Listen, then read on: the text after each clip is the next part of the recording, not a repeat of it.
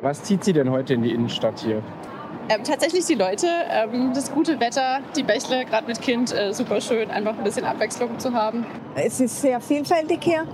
Es ist eine sehr schöne Altstadt dabei. Ähm, wir haben hier zusammen unsere Ausbildung gemacht und wollten uns einfach mal auf ein Käffchen treffen und das war der zentralste Punkt. Ja. ich wollte mir diesen Handwerkermarkt anschauen. Es gibt Läden, ähm, es gibt hier die Ketten wie in allen anderen Städten, aber es gibt hier auch viele individuelle Läden, die wir jetzt nicht überall zu finden.